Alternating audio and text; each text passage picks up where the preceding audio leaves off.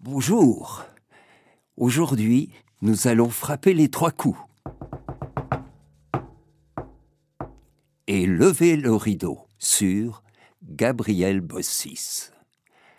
À la suite d'une représentation organisée en plein XXe siècle par une actrice qui récolte des tonnerres d'applaudissements dans les paroisses et patronages catholiques, un metteur en scène professionnel surpris et admiratif, lui demande Madame, votre rire qui met toute une salle en joie, est-ce un rire appris ou un rire naturel? La réponse jaillit dans un éclat de son rire magnifique et spontané. Monsieur, je n'ai qu'un rire, et c'est celui-ci. Vers la fin de sa vie, la pensée du succès qu'elle aurait pu remporter au cinéma traversa un instant l'esprit de Gabriel Bossis. Mais la voix de Jésus l'interrompra aussitôt. Je te garde pour moi. En effet, Gabriel est gratifié depuis le milieu des années 1930 d'une vie mystique à travers des locutions intérieures de Jésus qui l'appelle à entretenir avec lui une intimité toute particulière. Dernière venue d'une famille de quatre enfants, Gabriel naît le 26 février 1874. Dans l'hôtel particulier de ses parents à Nantes, son frère Auguste et ses deux sœurs Clémence et Marie sont sensiblement plus âgés qu'elle. Outre le patrimoine immobilier de la famille, son père gère un négoce de pièces destinées à la réparation des bateaux. Chaque été, les Bossis quittent Nantes pour passer les vacances dans leur propriété des bords de la Loire à Ingrande, le Frêne-sur-Loire. Madame Bossis ne manque pas d'attention pour sa Béjamine, et elle lui donne une excellente éducation chrétienne. Cette femme est si pieuse que son mari dit d'elle, en riant, Je crois qu'elle récite son chapelet même à table. Mais sa petite dernière est timide à l'excès, et, pendant bien des années, elle s'épouvante des jeux bruyants, pleure sans cesse et redoute les réunions nombreuses où il faut paraître. On ne la bouscule pas, et sa sensibilité trouve un refuge auprès de Jenny, la nurse au service de la famille. Le climat chrétien qui environne la petite Gabi, comme on l'appelle en famille, permet à la fois, reçue au baptême, de s'épanouir spontanément aux prières d'enfants, qu'elle inscrit parfois dans un cahier. Parlez, Seigneur, votre servante écoute. Le Seigneur n'oublie aucun des élans de son cœur vers lui, et il les lui rappellera plus tard. Tu te rappelles? Quand tu étais petite, tu m'avais dit Seigneur, inclinez mon cœur aux paroles de votre bouche. Je t'avais dit Raconte-moi ce que tu as fait aujourd'hui. Mais tu n'avais pas cru que c'était ma voix. Jésus a soif d'entrer en relation personnelle avec chacun d'entre nous, comme nous l'enseigne saint Alphonse Marie de Ligorie. Prenez l'habitude de vous entretenir seul à seul avec Dieu, familièrement, avec confiance et amour, comme avec l'ami le plus cher que vous avez et le plus affectueux. On ne réclame pas de vous une application continuelle de l'esprit qui vous fasse oublier vos affaires, ni même vos délassements.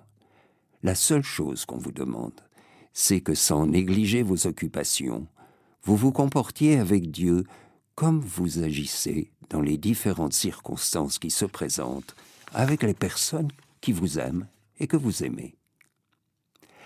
À Nantes, Gabriel fréquente une école tenue par des religieuses. Elle y fait sa première communion à l'âge de 12 ans, le 10 juin 1886. Ce jour-là, ce n'est pas sa timidité qui la tient toute recueillie, mais la présence de Jésus. Le jour de ta première communion, lui rappellera le Seigneur. Tu n'osais pas remuer, tellement tu savais que j'étais en toi.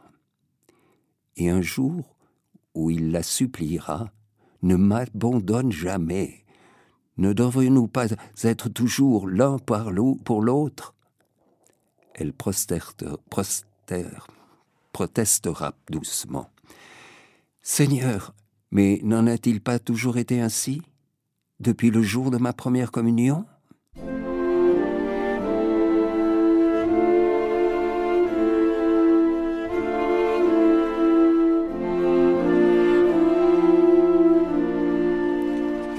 À l'issue de son adolescence, devenue une jeune femme aux cheveux bruns, elle s'extériorise peu à peu. Son père meurt en 1898. Sa mère l'emmène alors passer les hivers à Nice avec sa sœur Clémence, qui doit y soigner sa santé. Gabrielle développe les talents les plus divers. Elle aime les randonnées à pied, à cheval ou en bicyclette, prend des cours de danse et de piano, de sculpture, de peinture. La timidité de son enfance se mue en une rigoureuse discrétion sur soi. Gabrielle s'oublie elle-même pour répandre la joie autour d'elle. Sa vie intérieure est pourtant dans l'épreuve. On me croyait légère en ma jeunesse, et c'est le moment où j'éprouvais les plus grandes peines d'âme. Elle cherche de tout son cœur la volonté de Dieu, et un prêtre lui suggère d'entrer au couvent des Clarisses. Mais comprenant que ce n'est pas la voie par laquelle le Seigneur veut la conduire, elle choisit de demeurer célibataire dans le monde. Gabrielle, qui reste cependant attachée à la spiritualité franciscaine, deviendra tertiaire de Saint François sous le nom de Sœur Marie du cœur du Christ. Elle s'efforce de vivre pauvrement. Son alimentation est frugale et elle évite toute dépense superflue quelques-uns la taxent d'avarice, car sa générosité envers les missions et les plus pauvres est discrète. Pourtant, sa charité oublie parfois de percevoir les loyers de ses locataires qui sont dans la gêne. Tu sais quel est mon ennemi? lui demandera un jour Jésus. C'est l'argent. On ne pense qu'à lui, on ne vit que pour lui, et il durcit le cœur sans le remplir. Moi seul, tu comprends moi seul donne la joie. Jeune femme rayonnante, svelte et gracieuse, Gabrielle ne laisse personne indifférent. Il émane d'elle un charme conquérant dans sa simplicité. Aussi doit-elle y conduire de très nombreux prétendants, plus de soixante-dix. Devenue très sociable, elle n'est pas insensible aux attraits du monde, dont il lui faudra souvent se défendre. Un jour, Jésus se fera même suppliant avec elle pour garder tout son cœur. Quand tu ne te recueilles pas, c'est moi que tu prives. Ta vie soit, que ta vie soit un constant recueillement, une incessante conversation avec ton Seigneur. Pourquoi me quittes-tu? Moi, je ne te quitte pas. Ne retourne pas au monde. Je n'aurai plus ta pensée mais il ne souhaite pas pour autant que cette intimité l'empêche de communiquer aux autres par sa joie. Tu dois donner de la joie. Ne sens-tu pas que c'est ta mission là? Sois le génie de la joie. En 1908, sa mère rend son âme à Dieu, et quatre ans plus tard, sa sœur Clémence décède à son tour. Son autre sœur et son frère étant mariés depuis plusieurs années, Gabriel éprouve davantage la solitude. Le patrimoine immobilier hérité de ses parents lui procure des ressources financières suffisantes, mais elle ne demeure pas oisive et s'occupe d'un atelier de confection d'ornements liturgiques pour les missions. Ayant obtenu le diplôme d'infirmière, elle s'emploie durant la Grande Guerre aux soins des malades et des blessés, d'abord dans les hôpitaux de la région, puis à Verdun. Partout, son service est apprécié pour son intelligence, sa promptitude et la chaleur humaine qu'elle apporte. Pourtant, sa famille n'est pas épargnée par la terrible hécatombe du conflit mondial. En 1918, Gabriel pleure la perte de son neveu Jean Caron, son préféré, mort à Verdun. Tous ses neveux et nièces, puis leurs enfants, trouvent d'ailleurs bon accueil en son cœur généreux et seront les bienvenus chez la tante Gabi, pour les vacances à Fresnes-sur-Loire. Dans le jardin qui donne sur la Loire, il lui arrive d'interrompre un goûter ou les jeux de ses petits hôtes pour leur dire Chut, écoutez le silence.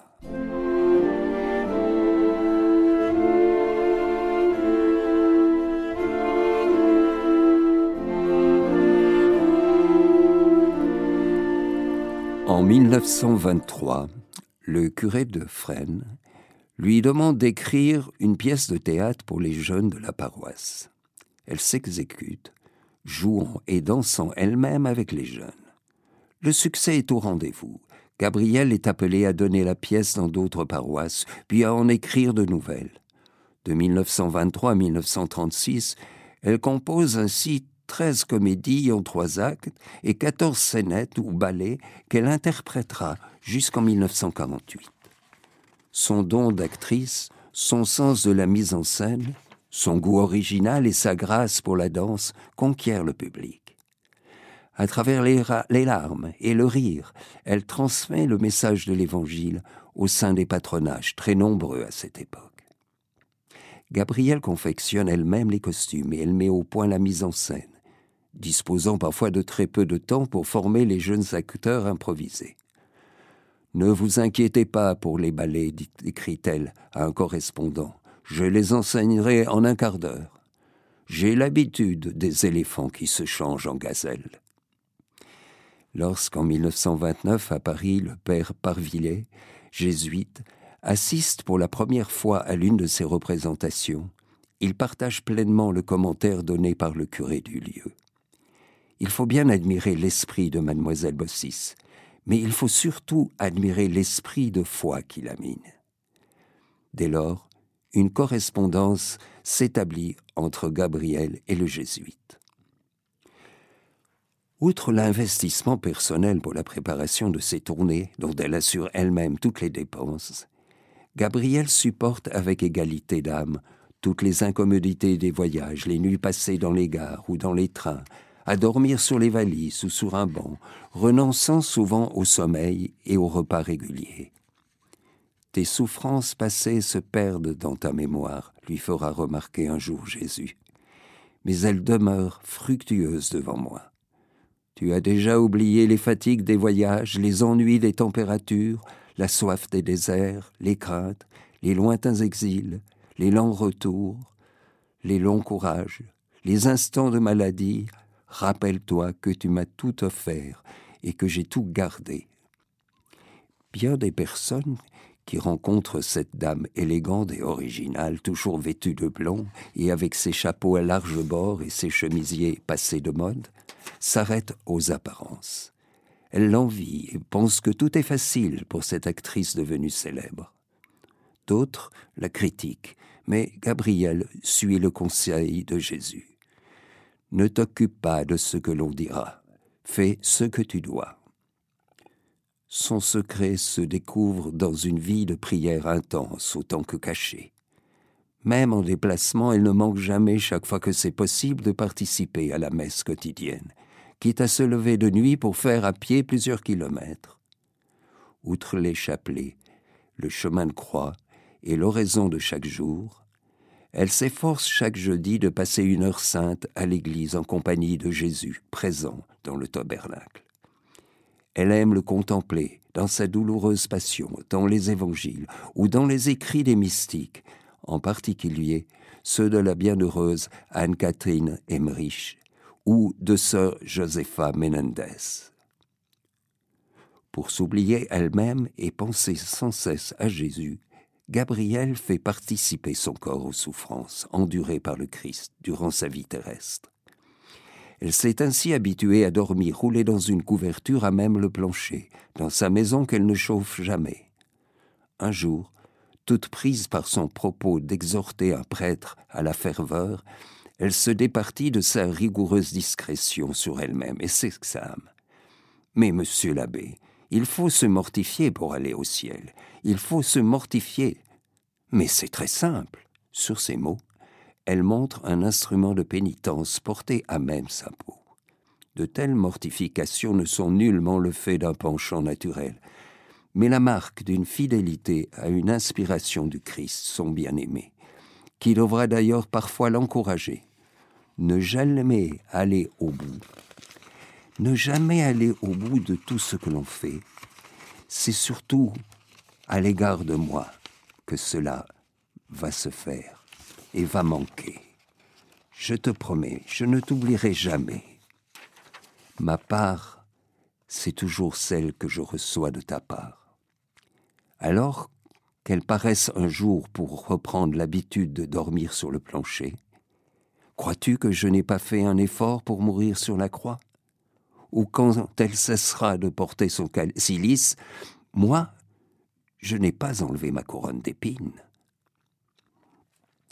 En 1934, elle prépare sa tombe et y fait inscrire Ô Christ, mon frère, travailler près de toi, souffrir avec toi, mourir pour toi, survivre en toi. Et elle note sur un carnet Je prépare ma tombe. Je voudrais que, passant près de moi, on eut une bonne pensée, que le Christ parla à travers mes os desséchés. Deux ans plus tard, sur le paquebot Île-de-France, elle l'emmène pour une tournée au Canada.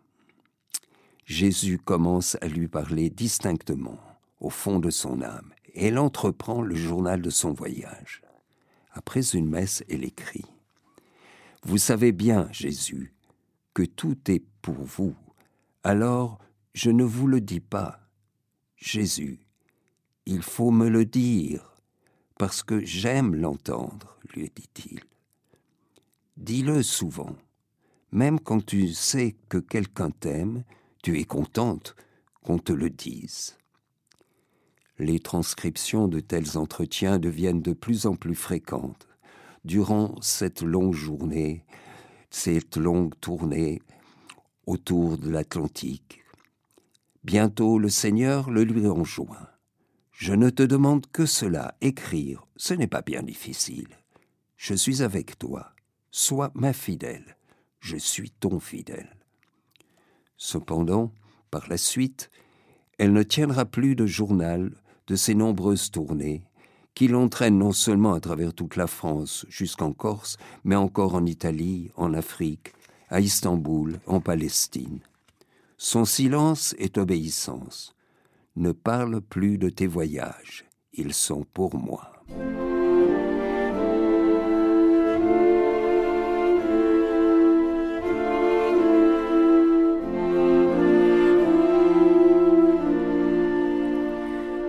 Depuis très longtemps, Jésus avait préparé Gabriel à cette grâce mystique spéciale des locutions intérieures. Il lui dira en janvier 1941 Te rappelles-tu, quand tu étais petite et que tu me cherchais, tu allais te cacher dans la chambre noire derrière la cuisine de ta grand-mère. Quand on disait Où donc est Gabriel tu pensais Je suis avec le bon Dieu. Et tu te rappelles, dans les soirs d'été, au frêne, tu allais toute seule sur la terrasse, me cherchant entre la Loire et les étoiles. Tu disais Je vais penser. C'était moi que tu cherchais. Et je me laissais prendre, mais tu ne le savais pas encore. Ah, comme je t'ai aimé, ma petite fille. Mais lorsque ce dialogue intérieur devient très clair et intense, Gabriel se trouble et se demande si ce n'est pas le fruit de son imagination. Elle s'en ouvre au père de Parvilliers, et ce prêtre, au discernement avisé, lui confirme son origine divine. Le progrès spirituel, enseigne le catéchisme de l'Église catholique, tend à l'union toujours plus intime avec le Christ. Cette union s'appelle mystique parce qu'elle participe au mystère du Christ par les sacrements, les saints mystères, et en lui au mystère de la Sainte Trinité. Dieu nous appelle tous à cette intime union avec lui, même si les grâces spéciales ou des signes extraordinaires de cette vie mystique sont accordés seulement à certains en vue de manifester le don gratuit fait à tous. C'est ainsi que les locutions reçues par Gabriel procureront le bien spirituel d'un grand nombre lorsqu'elles seront publiées. En 1938, les pérégrinations théâtrales l'emmènent en Algérie où elle visite la tombe de Charles Foucault. En juin 1940, l'invasion allemande surprend les Français. L'occupation, les prises d'otages et réquisitions d'immeubles contraignent les habitants à un exode soudain. Gabriel laisse sa maison, fuit dans un camion de bestiaux et se réfugie à Curzon, en Vendée, où elle continue à transcrire ses dialogues avec Jésus. Comme je priais pour la victoire, Veux-tu le salut du pays? me demande Jésus, ou le salut des âmes? Considère celui-ci comme le plus important. Ne crains pas. Si les Allemands viennent, c'est moi qui en toi les recevrai. À la fin de l'année, les officiers allemands quittent son appartement de Nantes, où elle peut revenir passer l'hiver, avant de rejoindre en Nice sa sœur Marie pour l'assister dans son agonie. En 1943, les bombardements alliés dévastent la ville de Nantes et multiplient les sans-abri. Gabriel accueille une de ces malheureuses familles dans son appartement. Le père de Parvillet souhaite faire éditer des extraits des entretiens de Gabriel avec Jésus. Et il obtient l'approbation empressée de l'évêque de Nantes, Monseigneur Villepellet. Gabriel sait bien que ces paroles ne lui sont pas exclusivement destinées, mais elle préférerait qu'on attende sa mort pour les publier. Pourtant, son interlocuteur divin la convainc de travailler elle-même à cette édition. En dépit des conditions difficiles de la guerre, le père de Parvilliers trouve un éditeur enthousiaste auquel il confie les cahiers de Gabriel. Quelques heures plus tard, celui-ci est assassiné en pleine rue. Le manuscrit est retrouvé, mais il faudra attendre quatre ans pour que se présente une nouvelle possibilité d'édition. Le premier volume de ces entretiens spirituels, intitulé Lui et moi, est préfacé par Monseigneur Villepelet et le père Jules Le Breton, doyen de la faculté de théologie de Paris. L'évêque en offrira un exemplaire au pape Pie XII en 1950. À la demande expresse de Gabriel, la publication est anonyme. En juillet 1948, elle reçoit les épreuves de l'ouvrage et Jésus l'encourage à prier pour son succès surnaturel. Ô ma fille, Peux-tu savoir le chemin que prendra ce petit livre? Demande-moi d'aller vers les plus misérables, ces paralysés spirituels, ces désolés sans espérance, ces muets devant Dieu, ces possédés des désirs de l'argent. Demande que je passe par ce petit livre comme je passais moi-même autrefois, en guérissant, en attirant à moi.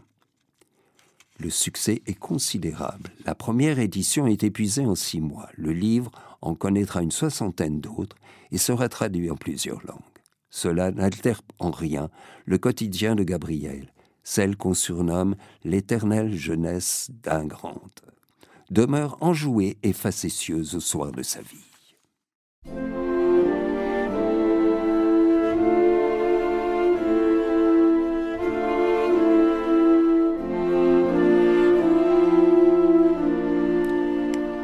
Pour la première fois malgré tout, son activité débordante connaît un frein. En août 1949, quelques semaines après la publication du livre, elle doit subir une opération chirurgicale pour un cancer du sein. Elle est toute disposée à mourir pour son Seigneur, mais il lui demande de bien vouloir travailler encore un peu pour lui. Gabrielle repart donc pleine d'élan et s'applique à la préparation du second volume de Lui et moi. À la mi-mars 1950, elle se sent fatiguée et malade. Elle se croit atteinte d'une bronchite et n'en fait pas grand cas. Les médecins constatent que la tumeur cancéreuse a gagné les poumons. Gabrielle doit s'aliter. Elle ne s'y résout pas de bon cœur. Mais docteur, quand me sortirez-vous de ce lit? La réponse fuse. Je ne vous en sortirai jamais. Et tout est accepté simplement dans le silence. Je pars pour le grand voyage j'ai reçu l'extrême onction. Magnificat. Il est temps de regagner la maison du Père de famille. La maladie évolue pourtant trop lentement au goût de cette âme ardente qui doit s'armer de patience. Puisque cette mort est décidée, qu'elle se décide. Jusqu'au bout, elle conserve la vivacité de ses gestes, une étonnante présence d'esprit et le courage de consoler ceux qui viennent pleurer à son chevet, y compris ses neveux et nièces auxquels elle demande d'être enterrée dans son habit de tertiaire franciscaine. Elle est seule, cependant, pour le grand départ, le 9 juin 1950, dans la nuit de la fête Dieu. Jésus vient accomplir ce qu'il lui avait promis sept ans plus tôt, un anniversaire de sa première communion. Au moment de ta mort, je serai ton chant du cygne, car la force te manquera, tu n'auras plus de lien sur la terre et aucune vue sur l'au-delà. Ce sera l'abandon du Golgotha. Tu t'uniras plus que jamais à mon cœur délaissé, et nous serons ensemble pour le passage. Sur la tombe de Gabriel est gravée une inscription qu'elle-même avait composée. Ô Christ, mon frère, travailler près de toi, souffrir avec toi, mourir avec toi, suivre, survivre avec toi. Le parcours terrestre de Gabriel Bossis demeure un témoignage éloquent de la fécondité extraordinaire de toute âme qui cherche, sans jamais se décourager, l'intimité de Jésus. Aujourd'hui, nous pouvons entendre Jésus nous dire au fond de notre cœur, comme à Gabriel, même sans un son de voix. Expose-moi tes soupirs, ils me seront doux comme les zéphyrs de la plaine. Je les accueillerai d'un cœur joyeux, comme s'il n'existait au monde qu'une âme, la tienne, et à chaque âme, je ferai la même fête, chaque âme pouvant se croire l'élu de mon amour. C'est là le miracle du cœur de ton Dieu, à toutes et à une seule, dans le plus intime secret de chacune. Je suis la réponse. Oui.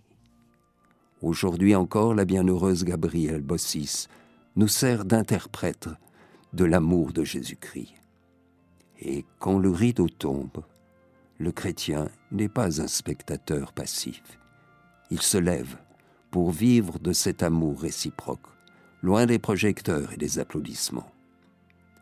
Pensez à la bienheureuse Gabrielle Bossis la prochaine fois que vous quittez une salle obscure. À bientôt